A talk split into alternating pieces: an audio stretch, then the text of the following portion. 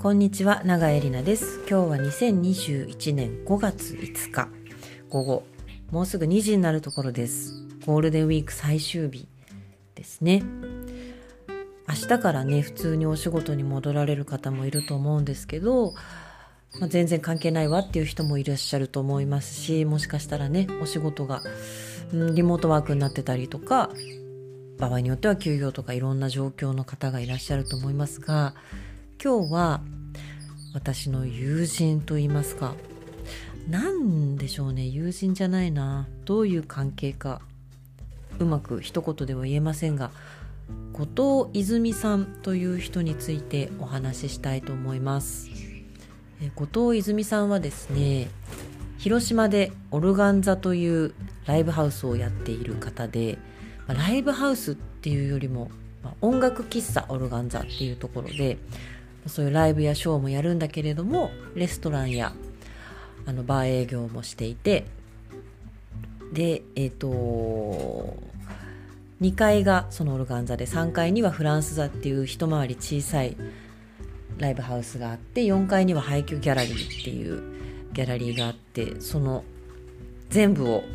経営してらっしゃるオーナーなんですけれども泉さんとはね泉さんはで本人はもともとはミュージシャンで、えー、と最初バンドから始まってでソロになってアコーディオン独学で学んでアコーディオンの弾き語りをしてでこの数年はあのバーレスクですねもうやるようになってバーレスクもやるしアコーディオンもやるし一昨年ぐらいからねあのウッドベースも弾き始めてまあとにかく興味があることは何でもやってみるっていう人なんですけどでオルガン座は何年になるんだろう？もう11年とかになるのかな？多分。っていうのを広島でやってる人です。で私はね泉さんに会ったのは相当昔で多分2005年とかでその当時やってた誠クラブっていう団体が広島に呼ばれて映画館でパフォーマンスをしたんですけどその時のゲストで出てくれてたんですね。でもその時はそんなにまあ交流もなくどうもみたいな感じで終わったんですけどそっからちょうど10年後ですね。2015年に私が、あのー、上演したローリングジョブっていう二人羽織ミュージカルっていうものがあるんですけれどもそれを東京でやった時にですねそれを見たあの絵描きのハトちゃんが彼女は広島出身でこれをどうしても広島にの人に見せたいって言ってくれて広島公演を企画してくれてでオルガン座でそれをやったんですね。その時に泉さんがそれを見て「面白い!」って言って「エリナさん今度一緒に何かやりましょう」って言ってくれたんですね。で泉さんはあの女に二言はないタイプの人なので本当に割とすぐ連絡があってでハトちゃんを含めて3人で何かやらないか。あいいですよやりましょう。って言ってそのね割とどんぐらい後だったかな？割とすぐ後に私ね頭大きくしたいのって謎の発言をして泉さんが「ああいいですよ」でっかい頭にしたいのよねああじゃあ私かぶり物作家の知り合いがいるのでその人に作ってもらいましょうかって言ってであのね私ぐらいの年の人だったら知ってる人はいるかもしれないんですけどオナペッツっていう人たちが昔いたんですけどもうなあのまあ巨大なウィッグですね。かぶると私身長2メートルぐらいになるんですけどそういうウィッグをその西原のりおさんっていう山猫団でもお願いしてるかぶり物作家の人に作ってもらってで各地のライブハウスを回って踊りあり歌あり笑いあり涙ありみたいな何でもありの一応キャバレーショーって言ってるんですけどっていうののツアーをいつやり始めたんだっけな？2000まあでもだから2015年ぐらいかな。そこから毎年1年に1回もしくは2回いろんなところでやるっていうツアーをやってるんです。でまあコロナになっちゃって1回延期してで延期したものをやっぱり中止にしてだからもうほぼ丸2年ぐらいかな。できてないんですけどその泉さんがですねコロナに感染したんですよ。なんかたまたま誘われて受けた PCR 検査で陽性になったと。でそれをですね陽性の連絡が来た直後に SNS にアップして私は陽性でしたっていう。であの明日からお店を閉めますっていう連絡をしてくれてでもうそのね次の日かその次の日ぐらいから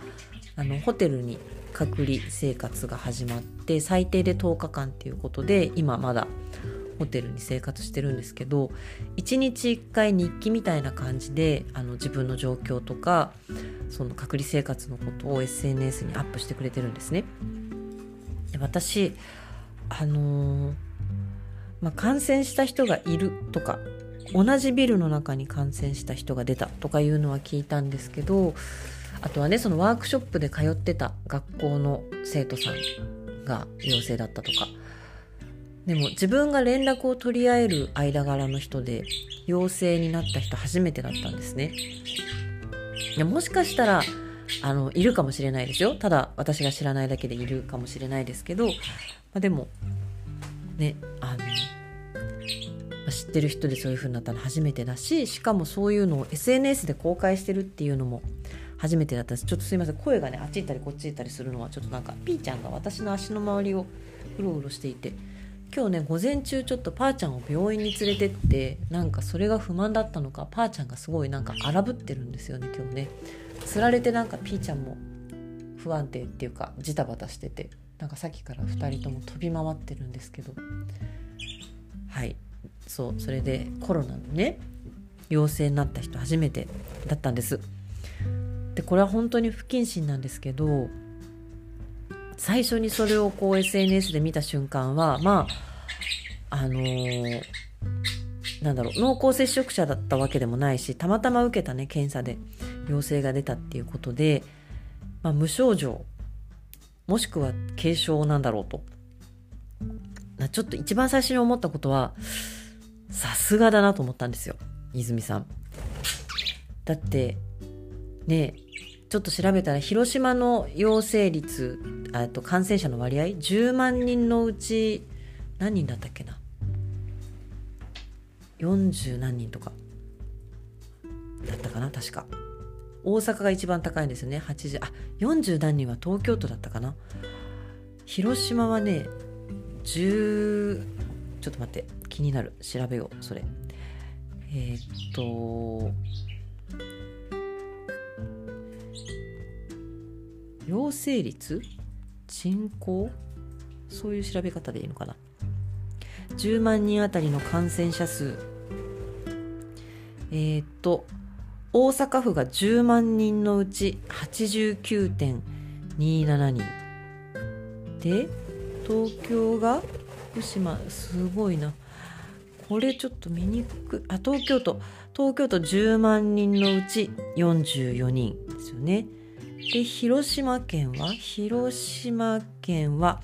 10万人のうち16.4人ちょっと10万人っていうね数が私はパッとイメージできないんですけど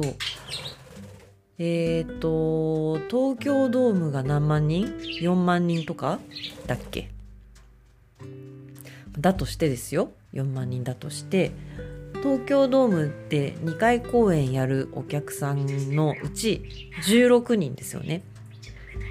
単純に割合で言ってめちゃくちゃ少ないじゃないですか。その一人になったんだと泉さん。すごいなってちょっと思っちゃったんですよ。なんかさすがだな泉さんみたいな。あのー、まあ、今でもそう思ってますしその時もまあ多分ねピンシャンして10日間ねホテルで暇な時間を過ごしたらピンシャンして戻ってくるんだろうと。でそういうコロナにかかるっていうのはじゃあ保健所とどういう手続きがあってどういう隔離生活ってどういうのでみたいなことを、まあ、後世とか周りに伝えるためだったりとかでまあ私も泉さんも芸人ですのでねそういう体験っていうのは絶対何らかの糧になるわけですよ。でこれをコロナについてね、あの語れる人ってやっぱりそんなに多くないしそういう立場にある人もそんなに多くないしわあ泉さんはなんかそれなんだ当事者として語る側に行ったんだと思ってなんかさすがだなと思ったんですいやすごいなみたいなまあでもそれはねあの旗から見たすごい気楽な感想でやっぱりお店を持ってるので大変なわけですよ。泉さんがそれを公表したのもあのー、まあ、もちろんねお店を持ってる経営者としての責任を果たすためですよね。で日々たくさんの人に会うのでやっぱり心配だなと思う人は検査を受けてほしいっていう風に書いてましたしでお店を閉めなきゃいけないでお店で予定されてるねライブを今後どうするのかとかそういうこともあるしやっぱりこれは公表するのがいいだろうってそこまで考えたかどうかわかんないんですけど本当に直後にこうアップしていてでその後2日間結局3日間かな？スタッフ全員が PCR 検査を受けてそれの陰性の結果が出るまでお店を閉めで今もあの全員陰性だったっていうことで再開したんですけどその間にちゃんと業者さんに頼んで全部消毒をしてもらってで保健所の立ち入り検査も受けて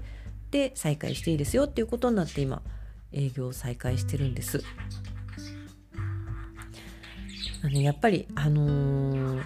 泉さんが陽性になったって聞いてま私は遠くにいるし最初はね第一報を見た時はすごい気楽な反応をしてしまったんですけど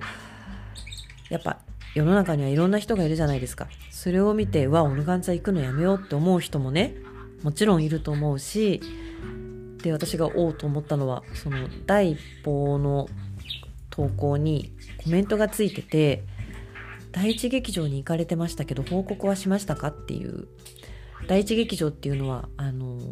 広島のストリップ劇場なんですけど何年も前からもう閉館する閉館するって言ってて閉館すると言ってはやっぱり延長閉館延長っていうのを何年も繰り返して劇場なんですけどまあおそらくコロナの影響もあってとうとう本当に閉館することになってで泉さんはそれをねもう閉館っていうのが最初に決まってからもうとにかくみんな見てほしいと。で特に女性にも見てほしい。ちゃんとしたエンターテインメントなので見てほしいけどまあ女性も男性もね行きづらい人多いと思うので私と一緒に行きましょうって言って第一劇場ツアーっていうのをやってたんですよ。最近もそれをやってたのでででそれの様子もね SNS でアップしてたから、まあ、報告したんですかっていう書き込みがあってで泉さんはそれにあのそういう連絡は保健所が全部やってくれるっていうことだったのでお任せしてますっていうふうに返信してたんだけどそのコメントした人が誰なのか分かんないしあのその方はねプロフィールを見てみたらフォローゼロフォロワーゼロ投稿ゼロだったんです。そういうコメントしたり専用見る専用のアカウントなのかもしれないんですけどコロナにの陽性が判明しましたって言って体調とかを気遣ったりとかもする前に連絡したんですかってまあ冷たいしなんだこれと思ったんですけど、まあ、そういうこともねもちろんあるだろうと。そういうのもね公表するっていうのはもうそういうリスクも含めて全部ね公表することだし、まあ、泉さんはちょっとしたことではねへこたれないので全然大丈夫だと思うんですけどなかなかね公表できないですよね。どういう反応されるか全然わかんないし。で次の日かな、まあ、隔離1日目かな。にあのー、夜9時ぐらいだったかな。その今日一日こんな一日でしたっていうのを SNS に上げてくれてたのを読んでたらインフルエンザみたいな症状が出てきた微熱があって全身だるくて全身痛い。スマホの文字は読めるけれども電話は辛い。で保健所とのやり取りが電話のやり取りが合計3時間ぐらいになったんですって。もう事細かにいつどこに行って誰と会ったっていうのを全部伝えないといけなくて。で保健所が濃厚接触に当たると判断した人には保健所側から連絡をしなきゃいけないのでその人の名前と電話番号とまあ大変だなと思って両方大変ですよね。泉さんも大変だけど保健所の人も大変ですよね。1人感染者が出たら電話で3時間ですよ。3時間も電話しませんよね今時。でそれをやんなきゃいけないし、まあ、私は毎日家でインコと遊んでるので何してましたかって言われてもインコと遊んでましたしかないんですけど泉さんみたいにお店やってねいろんな人と会ってっていう人がねその何日間あの振り返るのも全部大変だしお店のお客さんに至っては連絡先を知ってる人ばっかりじゃないですよね。そういうのもでも全部洗い出さなきゃいけなくて。でねちょっと体調悪いとその日の夜は。その前にはもう連絡はしてあったんですけどで10日間暇になるからマダムミーティングしましょうとか言ってあの、まあ、離れてるのでもともとね前からその次何やるかとかっていうのは LINE のビデオ通話でいつもミーティングしてたんですよ。で一応今年も年内にやるつもりでミーティングは2回ぐらいしてるんですけど、まあ、ちょっとミーティングしましょうなんて言って「あいいですよ」って体調がいい時にやりましょうなんて言ってたんだけどその体調が悪いっていうのを見たらもうちょっと連絡なんかできないなと思ってその負担をかけられないしすごいゾッとしたんですよ。なんかそんなさすが泉さんなんてやっぱ全然思えなくって前にも話したけど私はあのそういうちょっとネガティブなことがあるとバーッと悪い方に妄想がいっちゃうので本当にあれ泉さん死んじゃったらどうしようって思ってすごいゾッとしたんですよ。そのだるくて体調が悪いくてその内戦でホテルのねそのジムの人に体調悪いんですけどって言ってもまあ当たり前ですけど薬がない施す手がないのでそのまま様子を見てください。どうしてもしんどくなったら救急車呼んでくださいって言われるんですって。ニュースでいっぱい見ますよね。療養中自宅とかホテルで療養中に体調が急変して亡くなった。その初期症状でももう電話がちょっとしんどい。で本当にフラフラになった時にそのどこに電話して何をしてみたいな連絡ができないことはありえますよね。連絡したいけどできなくてああ辛いって思ってるうちにあっという間に重症化してしまうと。今広島がねその大阪で流行ってる変異株が入ってるのかどうか分かりませんけれどもすごいねあの私たちぐらいの40代30代でも重症化してるっていうねニュースあるしなんかそういうニュースで日々見聞きしてることが一気にリアルになったんですよ。こういうことかと。急に重症化するってどんなにしんどくても薬がないて怖い病気なんだろうと初めてすごいリアルにゾッとしたんですよね。で、まあ、泉さんも体力のこととかもあるだろうしその1日1回まとめてその日の体調とかこういうことがあって隔離生活はこうでって日記みたいのをまとめてあげてくれるんですけどもうそこからちょっとそわそわしちゃって早く早く状況を伝えてくれ、まあ、連絡すればいいんですけど全然。でもやっぱりなんかねあの泉さんすごい顔が広いので相当連絡いってると思うんですよ。で律儀だからちゃんと返信をするの人なのでなんか悪いなと思って連絡できなかったんですけど次の日その2日後の朝にだいぶ体調が楽になった。っていう投稿があって本当に心底ほっとしたんですけどでも未だにね味覚が全くないそうなんです。味覚と嗅覚が全くないんだって。ねえそれは戻るといいなとは本当に思ってるんですけど泉さんは飲食もやってるのでねあの実際作るのは調理するのは調理スタッフなんですけど泉さんすごいお料理が上手ででオルガンザとしてどういうご飯を提供するかみたいのはかなり真剣に考えててで決まってるメニューの他に毎月デザートとあのプレートみたいのを月替わりで出しててで私何べんもその遭遇したことあるんですけどあの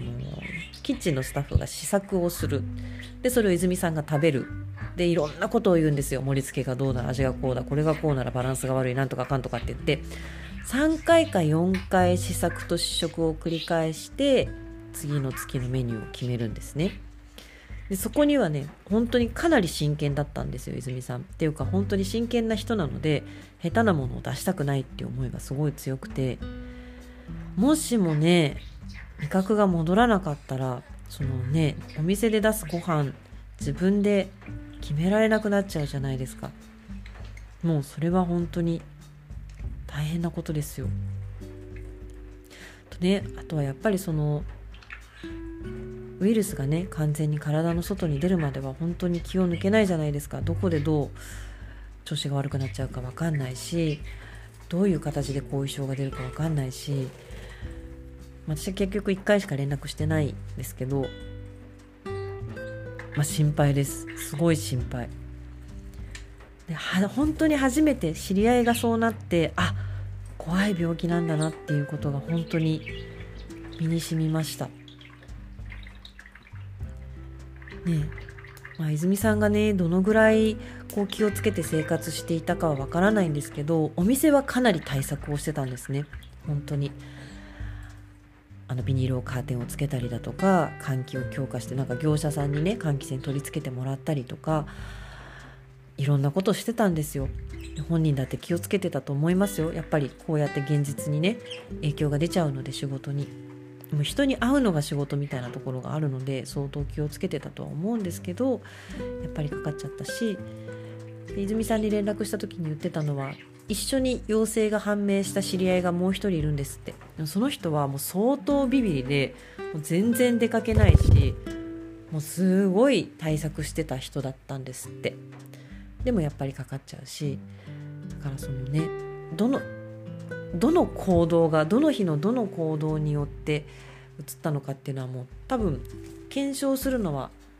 そのクラスターとかでない限りほぼ無理ですよね。でね分かんないですよでもやっぱりねかかった人が悪いって考える人ももしかしたらいるのかもしれない。けど私はねインコと生活しててよく思うんですけど今ね包丁時間なのでインコたちが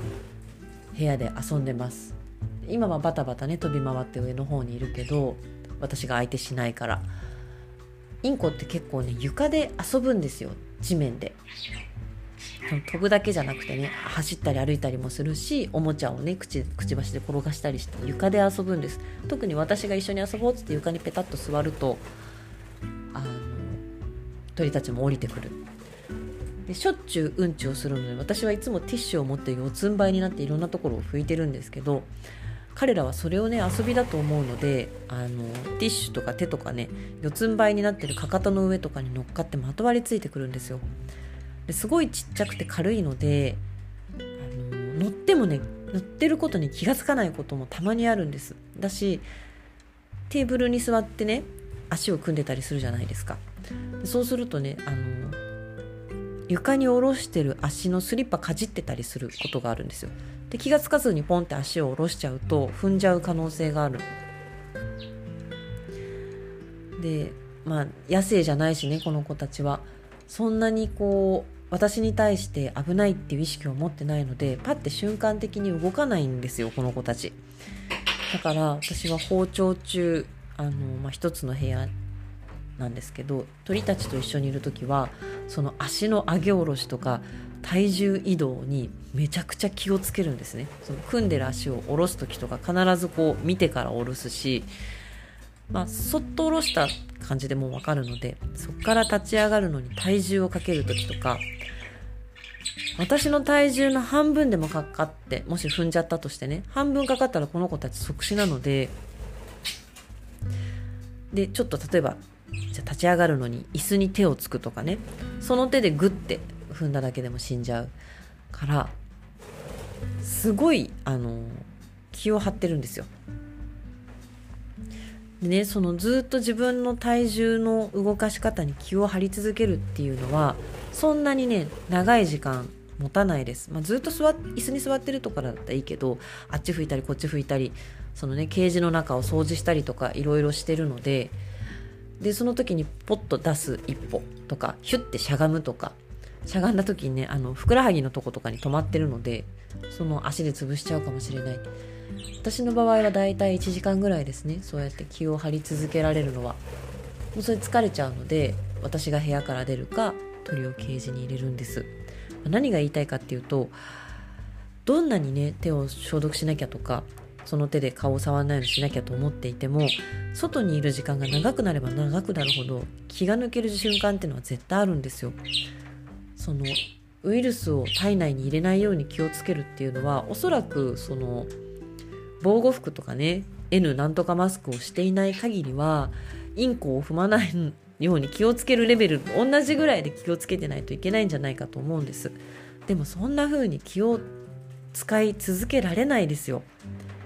1日2日ならいいけど私たちもうね1年間この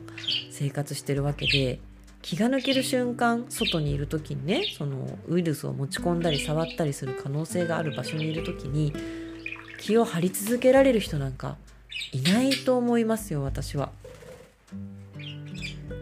ねだって一番気を使っている医療関係者の人たちだって感染しちゃうっていうのは当たり前ですよね。特に医療関係者の人はもうその気を張り続ける時間がすっごい長いわけですよね仕事中。休憩時間に気が抜けるなんて当たり前のことでだからかかる可能性っていうのは等しく全員にあってただそこに近くにウイルスがいるかいないかだけなんだなっていうことをすごいしみじみ思いました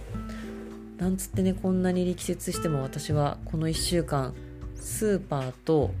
動物病院と美容院にしか行ってないので、まあ、それでもねゼロじゃないですけどリスクは。あんまりその感染するような生活はしてないんですけど、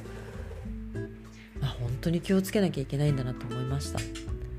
私の場合は今ねあの、まあ、大体鳥と遊んでいるぐらいなのであとはまあ秋のね準備を今してるんですけど、まあ、家にいてできる作業ばっかりなので今私が感染してもそんなに迷惑かかることはないんですけど周りに。やっぱりみんないろんな立場があるので。あでもそんなことないですよ。今もしも私が感染して10日間隔離するってなったらインコちゃんたちがインコちゃんたちが大変ですよ。預けないといけないですよこの子たちをね。でももし隔離なんてことなんて明日ホテルに行くってなったら明日までにこの子たちのね準備を全部どうにかして整えるのはすごい大変だし。何ばあちゃんかわいい。ねえ。全く何の影響もないなんていう人はいないですよね多分ね。本当にあの明日の朝うちの母のねワクチンの予約が始まるんですけどまあ取れるかどうかねかなり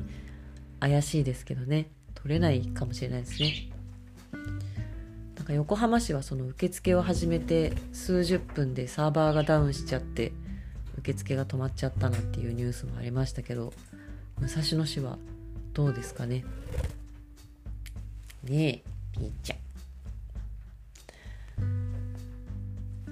ぱりこうねあのなかなかねニュースで見ることとかなんとかってそんなつもりはなくても人事なんだなと。泉さんがそれを公表してくれて初めてあ本当に怖いことなんだっていうのがしみじみ分かりました。ねこのままね本当に回復してくれるといいんですけど一応12月にマダムツアーをやろうと計画しております。と言いつつツアーではなくやっぱりちょっと各地を回るっていうのは今のねワクチンのあの状況だと、まあ、どうかわかんないしまあ2回延期したんですよ。延期っていうかまあ中止ね。1回想定して7月にやろうとしてやっぱりやめようって言って1月にやろうって言ってやっぱりやめようって言って12月ならねまあできるんじゃないかっていう気もしますけどやっぱり分かんないので、えー、12月はあの私がオルガン座に行って広島だけその時の状況により可能であれば有観客にしてそれとは別で配信オンリーのショーを作ってやるつもりでおります。ね、それまでにコロナが収まり、ね、泉さんの体調も回復し問題なくできるようになってるといいんですけど本当にねコロナに関しても特に政府に関してねいろいろ思うところはありますけれどもやっぱり絶対自分が感染しないっていうのが大事なんだなと。で私みたいな抜け作はですねあのすぐ手で目をこすったりなんたりするような抜け作はなるべく出かけない方がいいんだと。その気を張っていられる時間だけにした方がいいんだなと改めて思いました。ねということで